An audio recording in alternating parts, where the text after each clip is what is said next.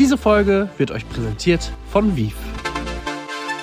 Da musste ich kurz aufstoßen. Ah, schön. Hast du ein Bäuerchen gemacht? Ja, habe ich ein Bäuerchen gemacht. Mirko hat ein Bäuerchen gemacht. Nee, toll, da freue ich mich. Wir haben heute ähm, hohen Besuch bei uns zu Gast. Ich bin wieder da, ja. Ich habe euch wieder besucht. Es war so klar. War auch. Es ist wirklich einfach nur noch räudig. Ja, es ist die erste Woche im Januar. Ehrlicherweise, äh, habt ihr euch schon irgendwas vorgenommen, was ihr dieses Jahr machen wollt? Haben wir das nicht letzte Woche schon besprochen? Das, Ja, was wir vorgenommen haben, nee. Nee, das haben wir uns noch nicht vorgenommen. Das haben wir, da haben wir nicht drüber gesprochen, was wir uns vornehmen für, Vorsätze? neue Jahr. Ja. Nee, Vorsätze nicht, was wir uns vornehmen, dieses Jahr zu machen. Hä, sind doch Vorsätze. Ach so, ach so. Von Schwanz und Ehrlich aus. Ach Gott, Leute, das ist wirklich mit euch eine Podcast-Aufzeichnung. Ich dachte, du meinst Vorsätze Nee, vor, was, habt ihr euch irgendwas ja, sind vorgenommen, doch was ihr, Vorsätze. fürs neue Jahr. Zieh das weiter durch, Micha. Zieh das weiter durch, bitte. Ich meine, du meinst aber auch die Vorsätze. Was nehmt ihr euch vor fürs neue Jahr? So, also habt ihr Vorsätze Vorsatz. fürs neue Jahr? Eben. Ja, Was hast du dir denn vorgenommen? Also was mit professionelleren Menschen arbeiten. Ja, wirklich, manchmal denke ich, ich bin wirklich in einem Hühnerstall gelandet. Es Eine tut mir Tour, wahnsinnig leid. die große Tour. Die große Tour Eine hast große du. Tour. Ja, die große Schwanz und Ehrlich Tour. Ja. Vielleicht kommt da auch der Gast, den wir heute eingeladen haben. Wer das ist und worüber wir gleich reden, das hört ihr jetzt. Schwanz und Ehrlich. Der Podcast über schwulen Sex, queere Liebe und Beziehungen. Lars, eure ehemalige Podcast-Hure, die fast zur Nonne wurde, sich aber Gott sei Dank kurzfristig dagegen entschieden hat. So, Kinder, und jetzt fahren wir hier mal alle 30. Micha, euer hüllenloser Cruising Hotspot Tourguide, dem das Schlafzimmer für Sex einfach nicht aufregend genug ist. Buongiorno, Bitches. Und zu guter Letzt Mirko, euer kinky queer Lexikon, der nicht nur die Spielregeln für das nächste Brettspiel auf dem Nachttisch liegen hat. Und das bin ich. Hallo, herzlich willkommen bei Schwanz und Ehrlich. Schön, dass ihr alle wieder dabei seid und im neuen Jahr dabei seid. 2023 wird genauso spannend und spektakulär wie 2022 aufgehört hat. Vielleicht aber ein bisschen mehr Weltfrieden Nochmal so. frohes Neues an dieser Stelle. Ja, und frohe Weihnachten. Neues. Und wir haben heute Frohe Weihnachten. Drei Wochen her. Nachträglich. Nachträglich. Ich wünsche dir alles Gute nachträglich zu Weihnachten. Entschuldigung, so jetzt Das Mirko. ist frei für dich. Nee, ist alles gut. Ähm, und wir haben aber heute einen Gast und der ist Basti. Hallo Basti. Hallo zusammen. Jetzt habe ich mich schon gefreut, dass ich eine Privatshow krieg hier, aber gut, muss ich dann doch sprechen. Gleich, Hi. gleich. Ja, du keine Sorge, eine Privatshow kriegst du dann hinter, also nach der Show. hin. Die Aftershow-Party. Eben. Die Aftershow-Party, ja. Im wenn wahrsten du, Sinne des Wortes. wenn du da noch dabei sein willst, dann kannst du auch gerne da dazu kommen. Ich sehe schon, man muss aufpassen, was man hier sagt. Welche Worte man. Selbstverständlich, selbstverständlich. Lars nimmt's bei Wort. Wir haben Basti nicht ohne Grund eingeladen und wer sich ganz zurückerinnern kann an Schwanz und Ehrlich von vor drei Jahren ist das jetzt, glaube ich, schon her. Da haben wir tatsächlich im Januar auch eine, ähm, eine unserer besondersten Folgen gemacht. Ich glaube, du hast es ganz oft gesagt, Lars, war das sogar eine deiner Lieblingsfolgen, ähm, weil wir da sehr, sehr viel gelernt haben und auch sehr viel ähm, gemerkt haben, okay, da haben wir echt noch merkwürdige Denkmuster und sind so in ganz komischen Sphären unterwegs. Und wir haben gedacht, es gibt kann nichts Besseres geben, als nochmal einen Auffrischer zu geben und vor allen Dingen nochmal zu gucken, so, ey, was sind eigentlich so noch so die Punkte, wo man so ein bisschen weird noch ist und ähm, noch so ein paar, naja, Vorurteile, Klischees im Kopf hat und die einen vielleicht dann auch unsicher machen. Heute geht's nämlich um HIV, das habt ihr euch vermutlich schon gedacht, als ihr diese Folgenbeschreibung gelesen habt. Und ähm, wenn man jetzt tatsächlich mal so an HIV denkt, dann ist das in den, in den Regelfällen, denkt man irgendwie so an die AIDS-Hilfe oder an HIV-Präventionskampagnen oder Kondome auf Partys. Also das war ja so mein erster HIV-Point, an dem ich quasi in irgendeiner Form was davon mitbekommen habe. Und Basti, du, äh, wenn ich das so sagen darf, bist ja auch HIV-positiv und bist deshalb heute bei uns. Ähm, aber du bist ja nicht nur deshalb bei uns. Wenn du magst, darfst du dich gerne mal vorstellen. Sehr gerne, Mirko. Ja, ich bin der Basti, bin 30 Jahre alt, also echte 30 Jahre, nicht so die typisch schwulen 30 Jahre, die ewig halten. ähm, Wow. Mist. und bin seit, muss ich kurz überlegen, neun Jahren HIV-positiv, seit 2013. Ja, jetzt sind schon zehn Jahre, wir haben ja Januar, Entschuldigung. Also es sind natürlich, wir sind natürlich, wir haben das nicht voraufgezeichnet, auf gar keinen Fall. Es ist auch noch nicht vor Weihnachten. Das auf, nie, auf jeden Fall nicht. Und tatsächlich muss ich sagen, wenn ich so an ähm, HIV-Tests denke, so das sind so immer die 15 Minuten, wo ich ein bisschen unsicher werde, obwohl ich im Regelfall eigentlich weiß, dass nichts passiert sein kann und trotzdem hat man so ein mulmiges Gefühl und ich habe mich dann kurz gefragt, warum ist das eigentlich so? Das ist ja eigentlich voll merkwürdig, dass man über das, also wenn man dann HIV hat, dass man weiß, so man kann mit der Therapie ganz normal leben und es ist alles gar kein Problem oder vieles ist kein Problem und man kann niemanden anstecken. Und das ist irgendwie ganz safe so in meinem Kopf. Und es ist relativ safe in meinem Kopf, was ich vorher machen kann. Aber genau dieser Zeitpunkt zwischen den beiden, also dieser HIV-Test, der macht mir immer noch so ein bisschen Nervosität. So, das sind diese 15 Minuten, wo man beim Test sitzt und denkt, hm, was ist, wenn es jetzt das hast doch du schon noch so. Du hast das auch, hast du letztens erzählt. Aber ich hatte es bei bei diesem, Test. nee, pass auf.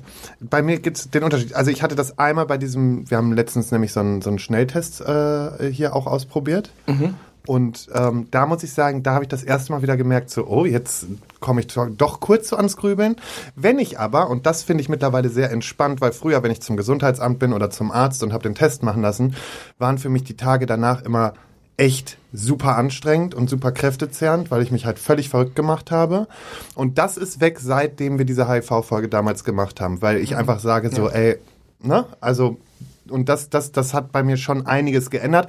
Aber es war mit diesem Schnelltest nochmal was anderes. Ne? Also das war irgendwie nochmal so dieses, glaube ich, weil es jetzt so vor Ort ist oder weil es neu war, keine Ahnung. Ähm, Ich, also vor ein paar Jahren, also auch vor der, vor der ersten Folge, die wir aufgenommen haben, wäre es mir genauso gegangen. Also wär, Ja. hätte ich auch voll Panik bekommen, hatte ich auch immer Panik bei den ganzen Tests, die ich äh, machen lassen habe. Danach und jetzt in der Zeit, wo wir einfach so voll krass in dieser Bubble drin sind, man super krass aufgeklärt ist, geht's mir ganz anders tatsächlich. Also es ist halt, klar verändert sich dein Leben danach vielleicht ähm, ein bisschen oder ein bisschen mehr, aber das ist nicht so echt wie vor drei Jahren jetzt dann da gestanden hätte und ich hätte gewusst, oh Gott, was mache ich, wie sage ich meinen Eltern, das ist jetzt irgendwie alles viel cooler. Und ähm, ich glaube, dass ich jetzt mittlerweile gelassener dran gehe als vor ein paar Jahren sogar. Absolut. Ich bin auch deutlich gelassener als Ja. vor ein paar Jahren. Also ich möchte mir gar nicht vorstellen, was die Leute, die da gar keine Aufklärung bisher erlebt haben, was die damit ähm, sich ausmachen müssen. Aber ich habe trotzdem immer noch so ein bisschen dieses Gefühl, so, okay, was ist, wenn? So.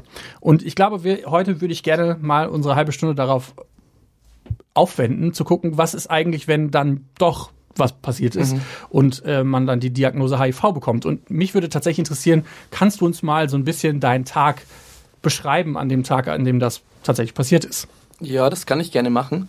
Ähm, vielleicht eine kurze Vorgeschichte dazu. Ich weiß, kann ich allzu lang ausholen, aber Doch, gerne.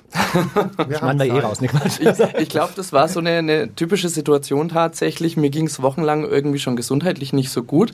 Ähm, und ich bin tatsächlich, Schande über mein Haupt, bis dato nie zum Testen gegangen. Ich habe vorher noch nie einen HIV-Test gemacht.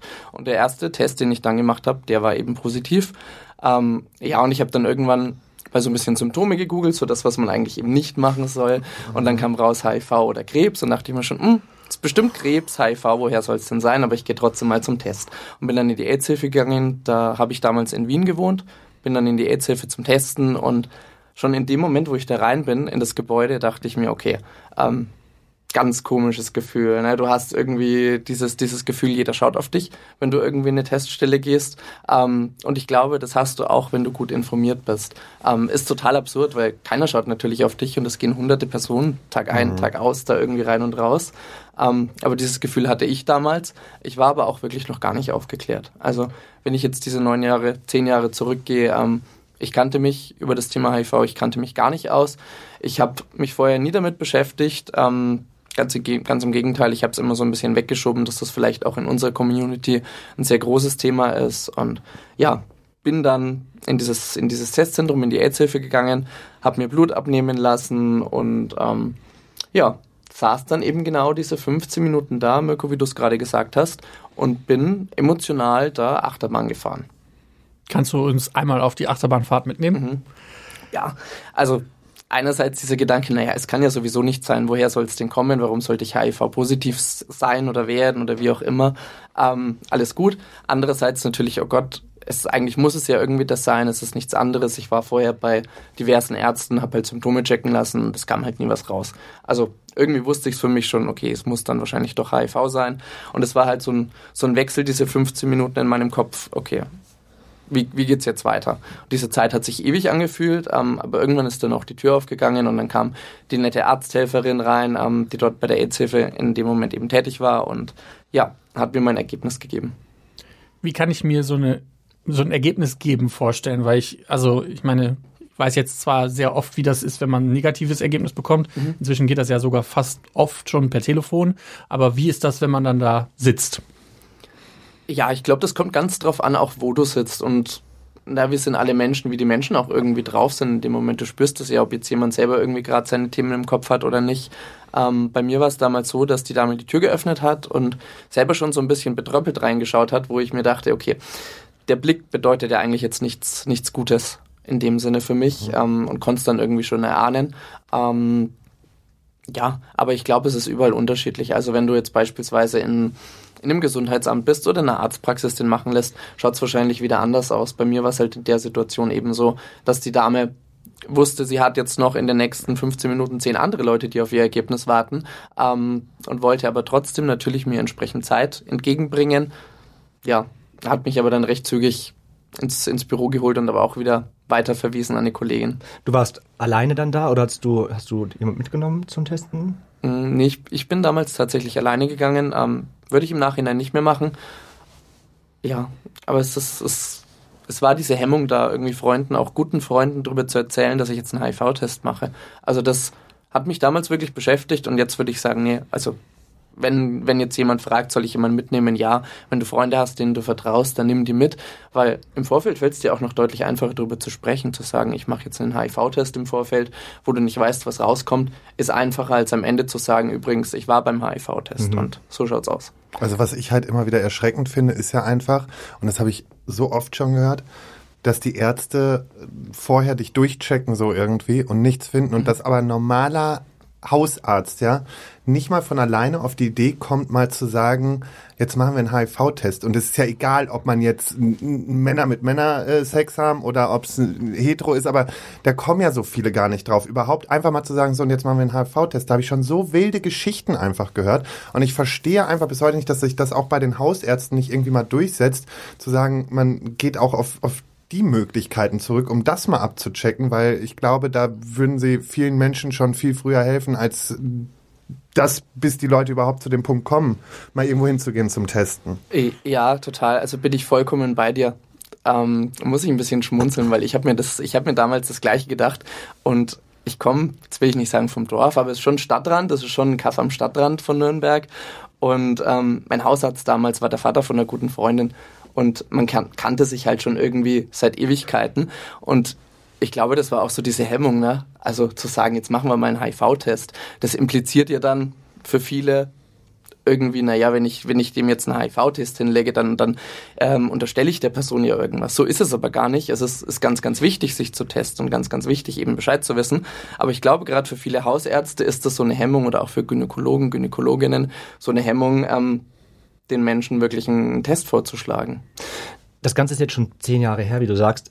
Vielleicht lebe ich einfach zu sehr in dieser Bubble drin. Glaubt ihr, es ist heute immer noch so, dass Ärzte, Ärztinnen so sind? Dass, dass Heute, das ist, Ja. das ist sowas von präsent. Also ich kann jetzt gerade aus Erfahrung einfach sprechen, weil ich habe jetzt mittlerweile zwei Leute schon so ein bisschen begleiten dürfen in der Phase, wo es wirklich, also ich war mit einer der ersten Ansprechpartner und ähm, ich finde schon erschreckend, was teilweise bei, bei, bei Ärzten letztendlich noch passiert. Und ich höre halt auch immer wieder, also das, das ist ja schon, also selbst aus meiner Perspektive, wenn ich zum Hausarzt mal gegangen bin und gesagt habe, ich möchte mal, dass wir einmal alles durchchecken, dann sind die schon so.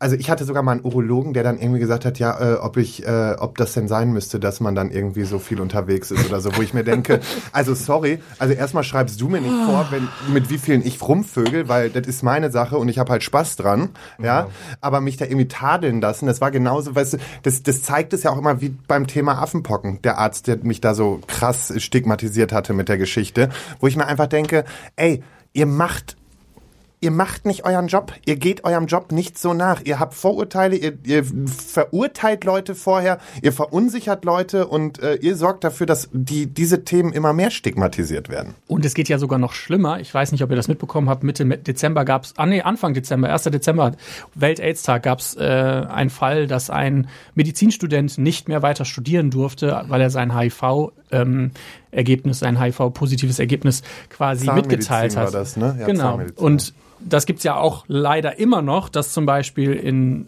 medizinischen Einrichtungen dann gesagt wird, ja, du kannst nur den letzten Termin am Tag haben, weil wir das nicht desinfizieren wollen oder sowas. Also solche absurden Mythen gibt's ja auf jeden Fall immer noch. Ähm, du hattest jetzt gesagt, du wusstest von vornherein irgendwie, okay, da kommt jetzt kein gutes Ergebnis auf mich zu. Wie ging es denn dann weiter? Also du hast dann das Ergebnis bekommen. Erstmal, wie hast du dich gefühlt und was war dann der nächste Schritt? Ja, als ich das Ergebnis bekommen habe, war es tatsächlich so, mir hat das dann eine Sozialarbeiterin dort mitgeteilt, ähm, die unglaublich freundlich und sicherlich auch sehr, sehr kompetent war, aber die selber nicht HIV-positiv war. Ähm, und das habe ich in dem Moment im Kopf gehabt, dass ich mir dachte, ja, was weißt du eigentlich, was du mir gerade erzählst? Du bist ja nicht in dieser Situation. Das mhm. war so der Gedanke, den ich in dem Moment hatte und sie hat erzählt und geredet und mir irgendwelche Listen natürlich mit an die Hand gegeben, was sicherlich auch sehr wichtig war. Ähm, ich hatte aber in dem Moment im Kopf einfach ganz andere Gedanken und dachte mir, naja, was, was weißt du in dem Moment eigentlich? Brauche ich jetzt irgendjemanden, ähm, der mich versteht? Und dann bin ich halt einfach wieder nach Hause gegangen, ähm, habe gesagt, vielen Dank, ich war sehr gefasst und habe mich dann glücklicherweise meiner besten Freundin damals anvertraut und das hat sehr, sehr gut getan und danach muss ich sagen, ähm, sah die Welt schon mal ganz anders aus. Das war schon der erste wichtige Schritt. Okay, das hast du auch direkt noch an dem Abend gemacht? Ja. Okay, Und das. ähm, wie bist du da mit, also mit deiner Familie umgegangen? Uh, das ist wieder ein anderes also wenn Thema. das, wenn das zu intim ist, dann also, Nein, ne? es, es, ist, es ist absolut nicht zu intim. Ähm, mit der Familie hat es ein bisschen länger gedauert. Also ich habe es ähm, meiner Mutter und meinem Bruder erzählt. Also ich habe einen älteren Bruder, der ist zwölf Jahre älter und ähm, den beiden habe ich es erzählt, getrennt voneinander. Und ja, wie die Reaktionen halt sind, wenn man Bilder aus den 80ern, frühen 90ern im Kopf hat, vielleicht noch die alten Filme gerne geschaut hat, wie Philadelphia oder sowas. Ähm, ja, natürlich, okay, wirst du jetzt sterben? So, die erste Frage. Oder wann wirst du sterben? Ja. Und dann musste ich natürlich auch erstmal Aufklärungsarbeit betreiben in dem Fall. Das war glücklicherweise schon ein halbes Jahr nach meiner Diagnose, dass ich das meiner Mutter meinem Bruder erzählt habe. Aber eigentlich willst du es ja, wenn du es Familie oder Freunden erzählst, erzählen, damit du es loswirst, damit Ja. du diese Last von dir bekommst und einfach ne, diesen, diesen mentalen Ballast abwerfen kannst. Aber in dem Moment musst du einfach eher für die anderen da sein und musst sagen, nein, mir alles gut, ich kann ganz normal leben, mir geht's gut ähm, und bist halt beschäftigt zu gucken, dass es ihnen irgendwie gut geht und sie sich keine Sorgen machen. Und das ist ja eigentlich auch Das schon mal ein ganz falscher Grundsatz. Ja. Ja. Also, sorry Leute, kriegt einen Arsch hoch, klärt euch mal über das Thema auf, weil es, ich finde nichts Schlimmeres, als dass dann jemand, der sich zum Beispiel dann infiziert hat, ähm, dann auch noch in der Verantwortung ist, die Leute aufzuklären. Also das, das kann doch nicht sein, weil man hat schon dann ja in dem Moment erstmal eine Bürde zu tragen und ist ja damit schon sehr beschäftigt. Und wenn man dann überlegt, man braucht jetzt auch noch die Verantwortung, dass man den Leuten noch erklärt, nein, man stirbt nicht, es ist unter Therapie alles in Ordnung und man lebt ganz normal, ähm, finde ich einfach Aber das ist, so, das- ist halt so einfach gesagt. Finde so gerade also Gen- Generationen wie unsere Eltern zum Beispiel, Ja. ist es halt so. Für uns ist das seit dem Outing ein Thema, was einfach konstant da ist. Das ist, du gehst in die Schwulenbar und das erste, was du siehst, sind irgendwie Flyer von irgendwelchen AIDS-Hilfen und sowas. Das ist, du wirst damit, das ist quasi von Tag Aber- eins ist es irgendwie da.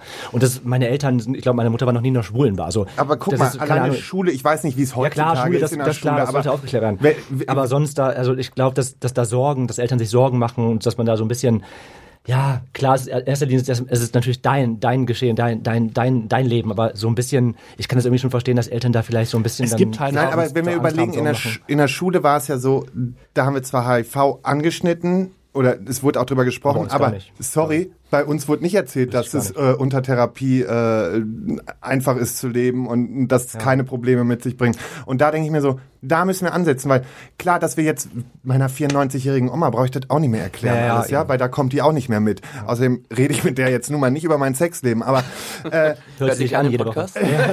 die hört ihn zum Glück nicht. Ähm, Wer weiß. Bist du Anhänger von Schwanz und Ehrlich?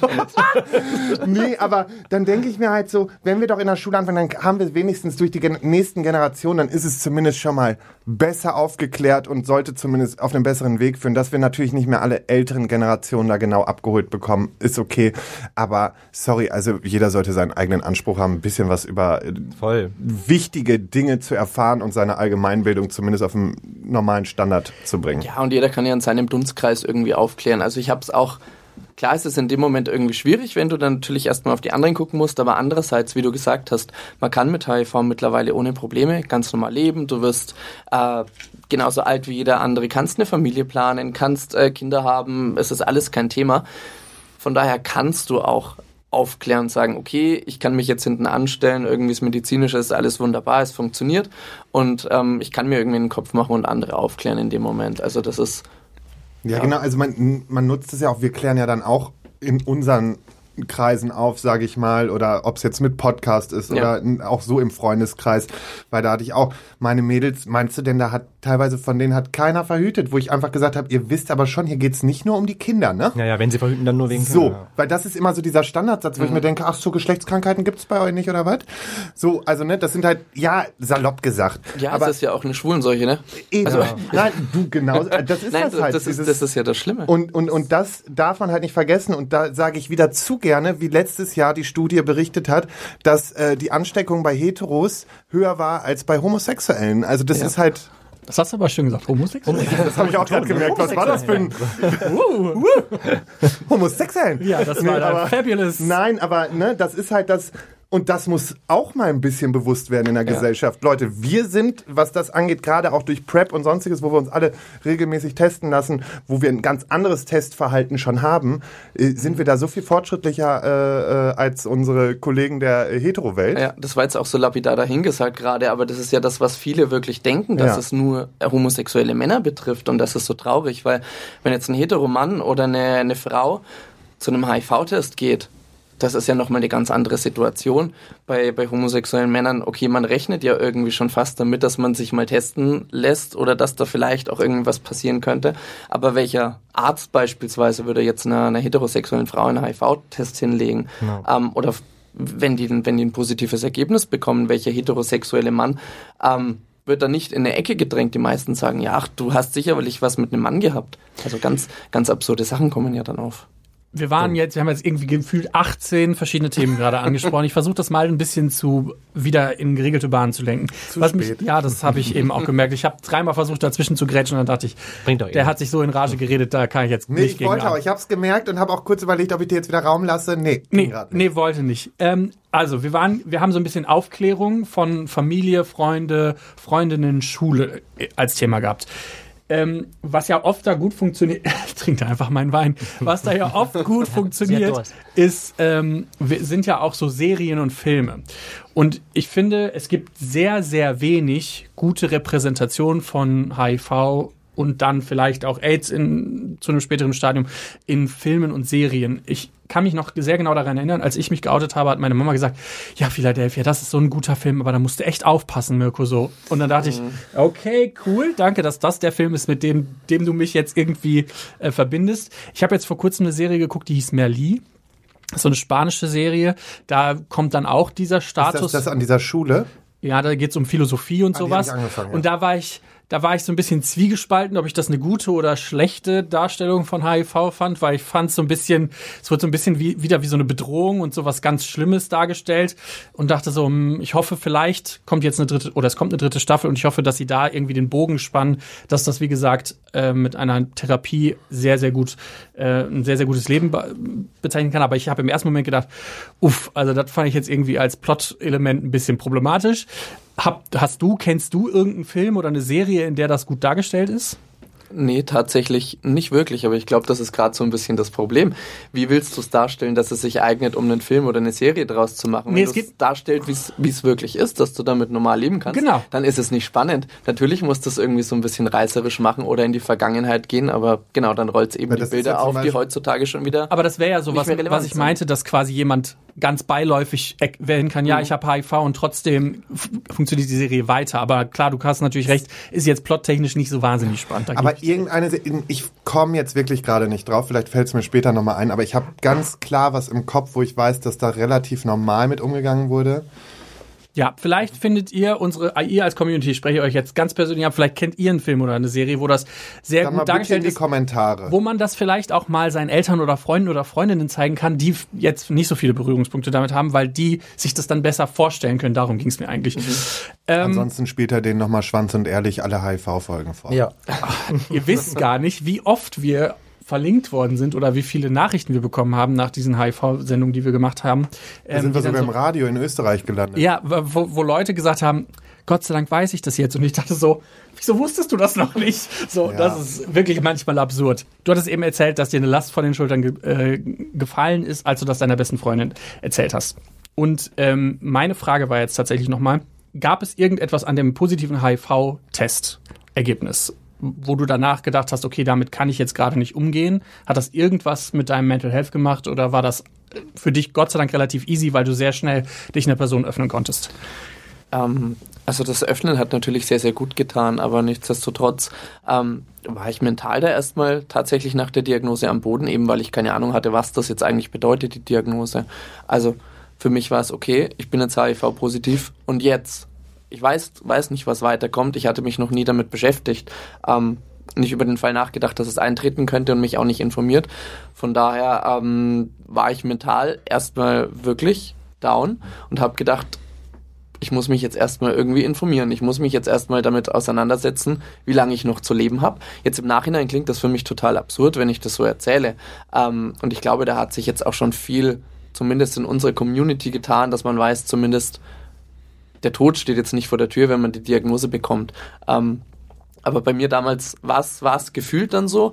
Und ich habe mich dann informiert, habe dann äh, mir im Internet tatsächlich diverse Videos angeschaut auf YouTube von Menschen, die halt erzählen, wie sie mit HIV leben. Da gab es damals nicht so viel. Aber das, das war für mich so krass, das hat so gut getan. Und ich habe mir gedacht, hä, das sieht man den Leuten ja gar nicht an. Die schauen ja alle so normal aus, die schauen ja alle so gesund aus und die leben irgendwie alle noch so. Die lügen. die lügen da. Gibt's doch gar nicht, ja. ähm, und dann habe ich wirklich so über Wochen langsam realisiert, ähm, umso mehr ich mich informiert hatte, eingelesen, Videos geschaut, ähm, dass man damit wohl doch leben kann. Und auch gut leben kann noch. Hat, hattest du irgendwie noch ein, ich sag mal, in irgendeiner Form Support-System, außer deine beste Freundin und offenbar YouTube-Videos? Ähm, lange Zeit nicht. Also ich habe mich lange Zeit wirklich dann nur den engsten Freunden anvertraut ähm, und habe die Angebote, die es eigentlich gibt und die so wertvoll sind, gar nicht wahrgenommen. Also es gibt ja diverse Unterstützungsangebote, Selbsthilfegruppen, es gibt viele Veranstaltungen, Infoveranstaltungen bei AIDS-Hilfen und so weiter. Ähm, das habe ich leider rückblickend wirklich leider alles nicht wahrgenommen, sondern habe mich da so ein bisschen zurückgezogen und es im privaten Umfeld ausgemacht. Ähm, hat einige Jahre gebraucht. Also ich habe tatsächlich erst so nach, nach fünf Jahren wirklich angefangen, mich oder das Ganze nochmal auszugraben. Also ich hatte es eigentlich abgehakt, gedacht, ich kann gut damit leben, passt schon. Und dann habe ich aber gemerkt, nee, irgendwie, da, da, da muss ich noch was machen. Habe es dann nochmal ausgegraben und geschaut, okay, ähm, wie kann ich jetzt das nochmal aufarbeiten für mich? Und ja, das war dann so der Punkt, wo ich dann auch wirklich dazu gekommen bin, ähm, mal andere Menschen mit HIV irgendwie zu kontaktieren und zu sagen, okay, gibt es irgendwie Möglichkeiten, anderen Leuten das, das zu erleichtern, was ich damals durchlebt hatte, weil ich hatte eben keinen positiven Menschen, mit dem ich sprechen konnte. Weder in der AIDS-Hilfe damals bei der Diagnose, es war halt eine, eine Dame, die dort gearbeitet hat, noch danach. Ähm, ja, und dann bin ich aufs Buddy-Projekt tatsächlich gekommen von der Deutschen AIDS-Hilfe, wenn euch das was sagt. Das sagt mir jetzt erstmal noch gar nichts. Ähm, aber vielleicht kannst du das mal so in zwei, drei Sätzen zusammenfassen. Jetzt hast du dich aber schön künstlich blöd gestellt. Ich will es halt nicht selber erklären. Ja, war mir schon klar. Ich wollte es trotzdem gesagt haben. Ja, vielen Dank. Ja, erkläre ich gerne. Ähm, genau, das Buddy-Projekt ist ein Projekt, in dem HIV-positive Menschen allen Alters, aller Hautfarbe, Religion, Geschlecht, ähm, sexuelle Orientierung ehrenamtlich tätig sind und ähm, für Menschen, die frisch ihre Diagnose bekommen, zur Verfügung stehen als Ansprechpartner. Eben als, als sogenannte Buddies, als Kumpel, ähm, mit denen die Leute einfach auf Augenhöhe reden können und dass sie einfach kurz nach der Diagnose jemanden haben, mit dem sie wirklich quatschen können, der weiß, was in ihnen vorgeht. Das ist so der, der Grundgedanke hinter diesem Projekt. Und du bist jetzt vermutlich auch ein Buddy, so habe ich das so ein bisschen rausgehört. Genau, also das war damals so der Punkt, wo ich gesagt habe, hey, ich hatte damals niemanden, mit dem ich reden konnte ähm, oder habe mir niemanden gesucht. Aber jetzt gibt's dieses geile Projekt und oh, da würde ich gerne mitmachen, da hätte ich eigentlich voll Bock drauf und glaube, dass das ja bringt wirklich was. Ähm, ich hätte mir damals jemanden gewünscht, mit dem ich reden kann, der ein Buddy ist für mich und genau, dann habe ich mich da Wie kann ich mir das vorstellen? Habt ihr dann so einen Chat oder werdet ihr quasi per Telefon zusammengeschaltet? Seid ihr in Zoom-Calls? Ich kann mir das gerade noch nicht so richtig vorstellen, was dann genau passiert. Also jemand bekommt eine HIV-positive Diagnose und dann? Genau. Und dann, ja, ist, das ist die große Hürde. Man muss natürlich erstmal drauf kommen, dass es dieses Projekt gibt. Mhm. Aber da gibt's ähm, Infomaterial, das bei bei Ärzten, Arztpraxen ausliegt. Ähm, das Ganze ist online sehr gut zu finden und letztendlich kann man dann eben auf der Website des Buddy-Projekts ähm, von der Deutschen AIDS-Hilfe sich ja, sozusagen den Buddy aussuchen, der zu einem passt. Das sind so ein paar Profiltexte dabei und bekommt so ein bisschen Info und die Person kann man dann quasi per Mail anschreiben und dann macht man sich einfach einen Termin aus, idealerweise für ein persönliches Treffen, wo man dann einfach wirklich quatschen kann über Gott und die Welt, über alles, was, was einen gerade beschäftigt. Das klingt auch nach einer, also irgendwie nach einer wahnsinnig spannenden Erfahrung, auch aus deiner Perspektive quasi, weil da lernst du ja jetzt wirklich ja. dann viele Leute kennen, die in super vielen verschiedenen Lebenslagen sich befinden. Hast du das Gefühl, dass den Leuten das dann auch direkt hilft? Oder also was so, warum machst du das? Also gibt dir das irgendwas? Ja, quasi. ja, ist doof, doof gestellte Frage. Ich nee, weiß. es ist eine berechtigte Frage. Ähm, ja, tatsächlich schon. Ich glaube, das ist wirklich beidseitig extrem hilfreich für die Person, die frisch die Diagnose HIV bekommen hat, natürlich mit jemandem zu sprechen, der das Ganze auch durchlebt hat und Fragen stellen zu können, ähm, ist unglaublich wichtig, aber auch für mich ist es was, wo ich denke, ja, es, es tut unglaublich gut, das zurückgeben zu können oder das geben zu können, was ich gerne gehabt hätte. Und auch andererseits lerne ich dadurch ja auch total viel, wie du gesagt hast, man lernt ganz viele neue Leute kennen. Ähm, der Horizont erweitert sich. Also, ne, klar, ich bin auch, bin, bin schwuler Mann, ich bin ja auch irgendwie so in dieser Community-Blase gefangen und den, den ersten, den ich quasi als Buddy dann äh, begleitet habe, in Anführungsstrichen, war ein heterosexueller Cis-Mann, der sich bei einer Prostituierten mit HIV angesteckt hat. Und das ist natürlich auch so ein bisschen fernab meiner Lebenswelt damals gewesen und hat mir auch so ein bisschen die Augen geöffnet, dass es eben nicht nur ein schwulen Thema ist oder nicht nur in unserer Community. Ja. Aber Respekt, dass du es machst. Also ich stelle mir es, also ich glaube, dass auch egal wie gefestigt du bist und wie gut du ähm, damit umgehen kannst, ist es, glaube ich, nicht für jeden was dann irgendwie sofort mit Menschen in Kontakt zu treten, die gerade ihre, Diagnose bekommen haben, weil die halt super auch voll aufgelöst sind, vielleicht teilweise, ich, also so stellt es mir zumindest vor. Ich glaube, ich könnte, ich Aber das ist so, so, schön, dass es das gibt, weil ja, ich einfach aus eigener Erfahrung mitbekommen habe bei jemandem, dass er genau dadurch eben super aufgefangen wurde, weil ja. er eben nicht drüber reden kann. Ja, ja. Und das ist halt so eine Sache, wo ich einfach sagen muss, ey, ich bin so glücklich, dass es sowas gibt, weil einfach aus eigener Erfahrung kann ich jetzt äh, sagen oder dadurch, dass ich es live mitbekommen habe, dass es einfach mega gut hilft und dass die Leute wirklich da ja. sind. Ja, ich, wie gesagt, ich habe mir das früher immer so vorgestellt, was ich, also ich meine, ich bin ja jetzt auch schon 34, oh 33, Gott, so ja, auf jeden Fall alt. Ach, und mein, ich glaube, meinen ersten. Kommen schon die Schweißperlen von der Stimme.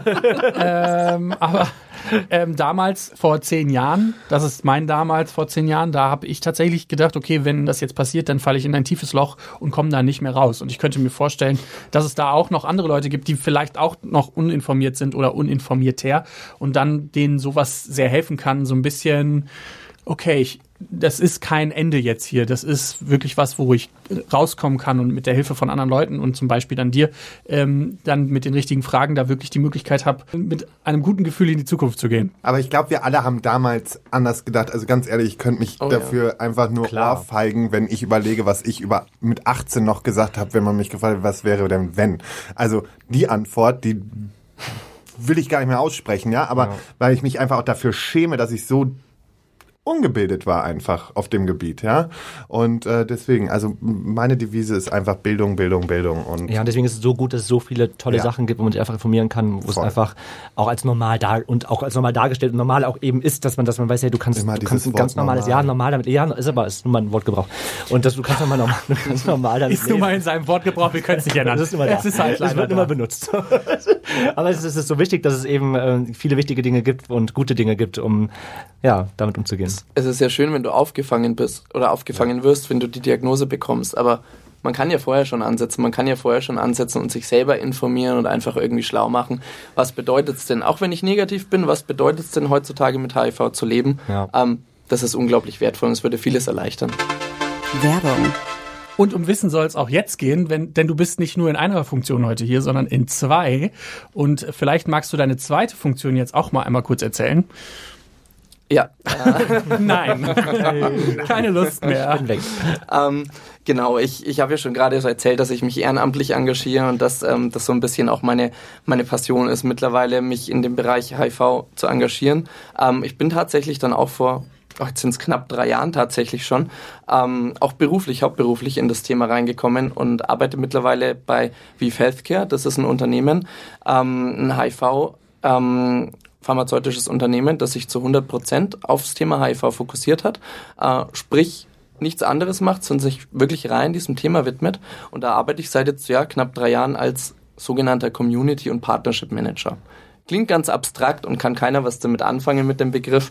Ähm, letztendlich geht es darum, wirklich auch die Stimme von Menschen mit HIV zu hören, ähm, ins Unternehmen reinzutragen, damit man auch beispielsweise Produkte jetzt nicht an den Bedürfnissen vorbei entwickelt, sondern ähm, das Ganze auch in Forschung und Entwicklung beachtet, aber andererseits natürlich auch drauf guckt, okay, was können wir als Unternehmen irgendwie tun, um Stigmatisierung, Diskriminierung abzubauen, um Wissen zu verbreiten und das Thema HIV irgendwie auch im gesellschaftlichen Kontext irgendwie noch hochzuhalten. Du hast jetzt gerade schon gesagt, Wissen verbreiten oder Wissen weitergeben.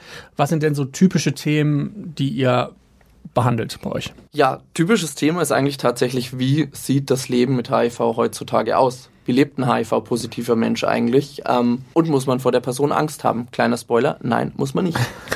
Ich Danke hoffe, dafür das haben wir die ganze Folge schon klar gemacht. Man, man muss es nochmal deutlich Nein, sagen. und es wird immer noch jemanden da draußen geben, der vor die Wand gelaufen ist und es noch nicht Ja, der hat das jetzt vermutlich, aber wenn er jetzt das immer noch nicht verstanden hat, nach 30 Minuten Unterhaltung mit Basti, dann kann ich es halt auch nicht mehr verstehen. Dann tut's mir leid, dann habt ihr echt alle den Schuss nicht gehört. Ähm, genau, also Spoiler, man muss keine Angst vor HIV-positiven Menschen haben. Das erste, worüber ich jetzt gerade mal kurz reden möchte, weil ihr habt eben auch uns Wissen vermittelt, kurz bevor die Sendung hier angefangen hat, ich habe es nicht vergessen, habt ihr darüber geredet, dass es, dass es eigentlich uncool ist, wenn man zu HIV-positiven Menschen Betroffene oder Infizierte sagt oder HIV-Infizierung. Ich weiß gar nicht genau, welche Worte genau. Magst du einmal sagen, warum und was spezifisch auch man vermeiden sollte? Ja, das, das ist tatsächlich auch eine sehr persönliche Wahrnehmung, Okay. aber ähm, ich und die meisten HIV-positiven Menschen oder Menschen, die mit HIV leben, die ich kenne, äh, empfinden das halt so ein bisschen als ja implizierte Opferrolle. Also wenn du sagst, jemand ist, ist Betroffener oder die Person als Betroffener bezeichnest, ähm, impliziert das eben so, ein, so, ein, so eine Ohnmacht und sowas. Es wurde so über dich drüber gestülpt irgendwie. Du, du, ne, du leidest darunter unter dem Ganzen und das ist eben genau der Punkt. Man leidet ja heutzutage nicht mehr unter dem Virus oder unter HIV, sondern eigentlich unter dem ganzen Stigma. Sozialen, was dann so dranhängt, das Stigma, die Diskriminierung. Was kann man denn, also wenn, wenn, aber dann sage ich, Nee, Warum komm. ist es etwa in deinem Wortgebrauch? So, so, was ist da los? So. was? Menschen mit HIV, hast du Wortschatz? gerade gesagt, ist ein Wort, was man relativ Genau, Genau, Menschen, Menschen mit HIV, HIV-positiv. Ja, HIV-Positive, Menschen, die mit HIV leben. Ähm, ich ich glaube, da kann man genug umschreiben. Ja. wir haben jetzt quasi da schon ein bisschen, bisschen Wissen weiter verbreitet, aber ich, ähm, es gibt ja auch so ein paar Klischees und Mythen, die wir jetzt vielleicht auch noch so ein bisschen aus der Welt äh, schmeißen können. Und eins, ich glaube, das, was wir am häufigsten hören oder was am häufigsten, glaube ich, in unserer Community auch oft noch vorkommt, ist, wenn ich mit jemandem schlafe, der HIV hat, dann stecke ich mich automatisch an. Was würdest du sagen? Ist ein Mythos oder? Erzähl. Naja, man muss natürlich da differenzieren. Ähm, aber es, das, der wichtige Punkt ist halt, weiß die andere Person, ob sie HIV-positiv ist oder nicht. Weil wenn jemand weiß, dass er HIV-positiv ist, dann nimmt er mit großer Wahrscheinlichkeit auch eine Therapie. Ähm, also über 95 Prozent der Leute, die wissen, dass sie HIV-positiv sind, nehmen eine Therapie. Ähm, und zu einem sehr großen Teil ist die Therapie dann auch erfolgreich. Das bedeutet, dass der Virus dann im Blut nicht mehr nachweisbar ist. Also das, was man vielleicht schon mal gehört hat, unter der Nachweisgrenze sein. Ähm, und das bedeutet, dass man dann als HIV-positiver Mensch den Virus auch bei ungeschütztem Sex nicht mehr übertragen kann. Also sprich, wenn ich jetzt wie ich HIV-positiv bin, ähm, ich bin unter erfolgreicher Therapie, man kann den Virus in meinem Blut nicht mehr nachweisen. Wenn jetzt jemand mit mir ungeschützten Sex hat, dann kann die Person sich nicht infizieren. Kann ich auch bestätigen. Ich hatte zweimal oder dreimal. Nicht, nicht mit mir. Nein, nicht mit, nicht mit dir, Ja, Basti. nee, super, Liebe Familie, ihr liebe hattet schon Sex, lieber Schatz, was? nicht mit mir. Ähm, nee, Der Gleich, hört offenbar gleich, zu liebe gleich. Grüße. Nein, sondern aus der Oh mein Gott. Aber aus der Erfahrung sprechen, ich hatte äh, zwei, dreimal Sex auch, ähm, auch ungeschützt. äh, mit jemandem, der äh, positiv äh, war und ist. Ähm, und ähm, ja, da steckt man sich nun mal nicht an. Also das kann man, Also, man so man steckt sich nicht automatisch mit äh, Mensch, bei Menschen an, die HIV positiv sind. Das können wir schon mal debunken, ist auf jeden Fall falsch. Dann gibt es, was ich ja total häufig höre, so HIV-Therapie. Das haben, das ist ja irgendwie immer das gleiche Wort. Wenn man ne, TAS sieht man häufig noch in so in so Profilen, aber was, was was also sieht man? TASP? Magst du das einmal über Kenn ich auch nicht. die Ja. Abkürzung? Ähm, genau, Treatment as Protection. Ah, okay. Also sprich, dass du eben, wenn die andere Person, die HIV-positiv ist, ähm, bist du als HIV-Negativer quasi geschützt, weil die Person Therapie Ja. nimmt und dann eben unter der Nachweisgrenze ist im Normalfall. Vielen Dank für die Erklärung. Nochmal kurz Wissen weitergegeben. Das steht manchmal wirklich in Profilen. Ich also noch nie gesehen. bei Grinder kann man das, glaube ich, sogar angeben. Ähm, ich glaube, wer Buddy kennt, da kann man das, glaube ich, auch angeben. Was gibt's noch? Romeo gibt's noch. Da weiß ich gar nicht, ob man es angeben kann. Ich bin immer wieder verwundert, wenn Leute noch Romeo benutzen, ne? Das ist süß, aber irgendwie. Ich finde das so, kennt ihr aber auch noch Funky Boys? Funky Boys gibt halt auch noch. Das gibt es noch? noch?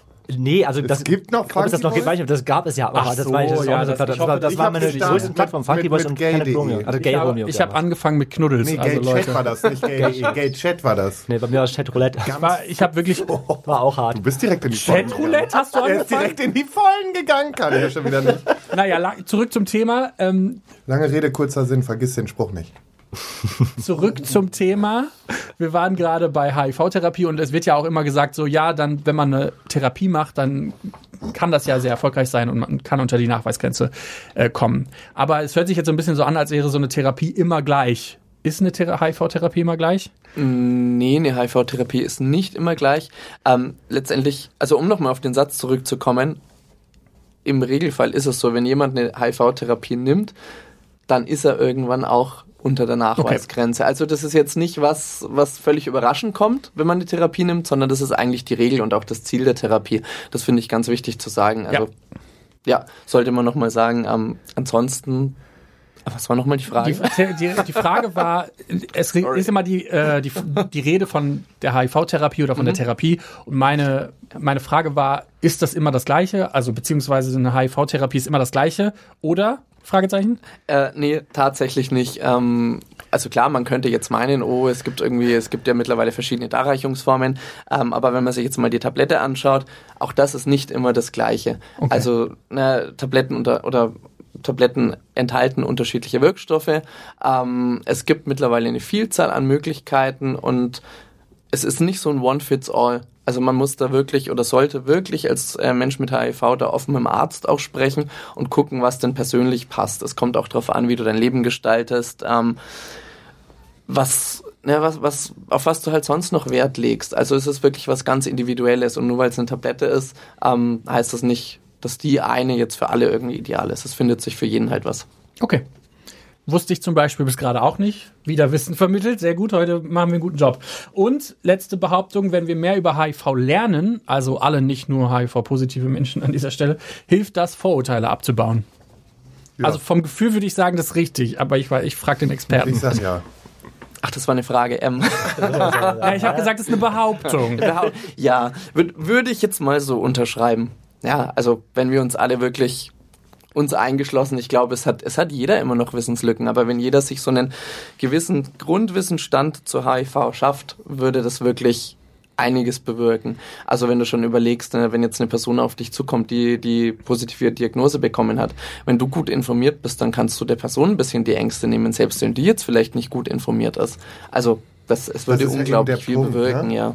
Also weil selbst wenn du, du, du weißt ja nicht automatisch Bescheid in dem Moment und wenn du dann halt Leute um dich rum hast, die äh, letztendlich da vielleicht sogar einfach bestens aufgeklärt sind, dann äh, macht das Ganze auch einfacher. Also deswegen. Wenn ihr euch auch noch ein bisschen informieren wollt, dann könnt ihr das machen. Ihr könnt einfach mal auf www.livelife.com gehen und ich muss das einmal buchstabieren, weil die Website ist nicht so einfach zu finden. www.liv-life.com. Ich hoffe, ich ah falsch, es war de. Ah, ich werde schon so angeklickt von beiden Seiten. Hilfe. Ab in die Shownotes damit. Ihr findet es in den Shownotes. Ja, das aber ihr jetzt kommt bei com auf die englischsprachige Seite bestimmt. Ich macht es einfach nochmal. www.liv life.de. Meine Güte. Das Wie das, wie das, Leicht. Ja, Wie das was? Leben leben, nur ohne Ehe. Ja, genau. Nein. nee, das ist wirklich, also muss ich jetzt ja auch nochmal kurz betonen, es ist wirklich eine, eine Seite, die auch mir persönlich damals weitergeholfen hat und umso cooler und spannender, dass die, ich die jetzt in meiner Position natürlich auch mit betreuen kann. Ähm, da haben wir echt coole Videos, die ihr euch anschauen könnt äh, von Menschen, die mit HIV leben. Wirklich auch tiefgehende Informationen, wenn ihr euch einlesen wollt in das Thema Nicht-Nachweisbarkeit, N gleich N unter der Nachweisgrenze und so weiter oder Übertragungswege. Also schaut gerne mal rein. Da hatten wir auch dieses mega äh, emotional schöne Video von euch äh, beim Pride at Home, war das, ne? Ja. Ja, das hatten wir. Aber auch schon wieder gefühlt anderthalb Jahre. Ewigkeiten. Meine Güte, die, Zeit, Zeit rennt. rennt. Zeit. Werden wir alt. Meine Güte.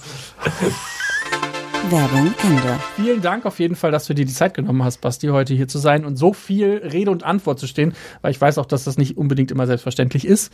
Ähm, Gibt es irgendwas, was du noch unbedingt loswerden willst, wo du denkst, so, hey, das ist wichtig, dass die Leute das auf jeden Fall noch mitnehmen? Also erstmal ein großes Danke an euch, dass wir die Plattform haben und dass ich jetzt natürlich auch so ein bisschen meine Geschichte erzählen konnte. Unterm Strich, wenn auch nur eine Person, die irgendwie die Folge gehört hat, mal jemandem begegnet, der HIV-positiv ist und dadurch irgendwie anders an die Situation rangeht, mit, mit mehr Wissen, irgendwie mit mehr Feingefühl, dann war es das Ganze schon wert. Also von daher, da schon mal ein großes Danke an euch. Unser Das- Reden. Wenn wir nur eine Person erreichen, dann haben wir da schon viel erreicht. Und redet mit euren Freundinnen und Freunden darüber, weil es ist wirklich am einfachsten, so Wissen zu verteilen. Und das, kann, wenn ihr diese Folge gehört habt, wir haben das, glaube ich, nur einmal bisher ge gefragt. Schickt die auch gerne noch anderen Leuten. Das ist ein wichtiges Thema. Ich wollte jetzt sagen, wenn ihr nicht darüber reden könnt, dann hört euch die Folge einfach gemeinsam an. Ja. Auf. Ja. So. Ne? Und äh, Mirko, wir gehen jetzt erstmal neue Schuhe kaufen, wie ich sehe. Was da passiert? Die ganze meine ist- Folge stört mich das schon. Ja, äh, mein Schuh ist vorne kaputt sich. gegangen. Ja, es ist ja es ist kein Problem. Ich kann Doch, Schuhe es ist ein Problem. Dann deine Füße wachsen so. Für Lars ist es ein Problem. mein Monk Der schreit. macht mich fertig. Der macht mich so fertig, der Typ da. Nee, ich bin letzte Woche schon mit einem Luke auf ein Event gegangen, der mir dann nach dem Event zeigt, dass seine komplette Sohle unterm Schuh schon längst ab ist. Der hat vor allen Dingen letzte Woche seinen Knopf an seinem Sakko verloren. Ach, das war alles, richtig schön. Da war alles schief. Also, Ähm, ihr aber- seid auch mit Menschen unterwegs, furchtbar. Ja, wirklich. Wir sind Ja, weil nicht alle unsere- so reich wie Unsere du. Talents, also du, ihr spielt uns einfach nicht nur ein, also haben wir schon kaputte Sch- äh, Ja, Schuhe. irgendwas macht und ihr falsch, wenn eure Talents mehr Kohle habt als ihr. So, aber was ich noch äh, fragen wollte, möchtest du gleich noch zur Aftershow-Party bleiben? Sehr, sehr gerne. Da sagt er nicht nein. noch Wein. Muss mein Gläschen ja noch leer trinken hier. Das machen wir jetzt erstmal Ich wollte gerade sagen, richtig das voll. wird gleich wieder voll, aber wir sehen und hören uns dann gleich auf Patreon. Da gibt es dann äh, die Aftershow-Party zu dieser Folge und zu allen anderen Folgen, die wir bisher gemacht haben in dieser Staffel. Es wird jetzt auch in Zukunft äh, wieder alten Content da geben, der wird auch hochgeladen und ja, alles Ja, der sonst, was Rest, wir so einen bla, Scheiß da bla, machen. bla, folgt uns hier, folgt uns da. Nee, das ist aber Michas was heißt alter Nee, ich wollte Content? jetzt Ich war mal schneller sein. Was für alter Nein, Content von denn? Steady, das kommt doch jetzt rüber zu Patreon. Ach so, ja, genau. Und falls ihr uns immer noch auf Steady folgt, dann seid ihr selbst schuld. Folgt uns auf Sta- ähm, Pa- Patreon, Mein Patreon. Gott. Wow, das war so schlecht. Kommt Siehst du, deswegen sage ich ja, bla bla reicht auch. Ja, das haben wir schon so oft gesagt. Das ist auch so ein bisschen, hier, wie heißt denn das nochmal, ähm, wie es in der Kirche machen mit diesen Dingern hier. Kollekte. Ja, genau, Kollekte. Klingelbeutel. Klingelbeutel, genau. Ja, wir so. müssen auch haben wir ja auch nötig, wie du merkst, weil Mirko hat nicht mal mehr Geld für Schuhe. Ja, Ja, Leute, also folgt uns bitte. Wir brauchen neue Schuhe. so, tschüss, ne? Tschüss. Und danke, dass du da warst. Danke euch.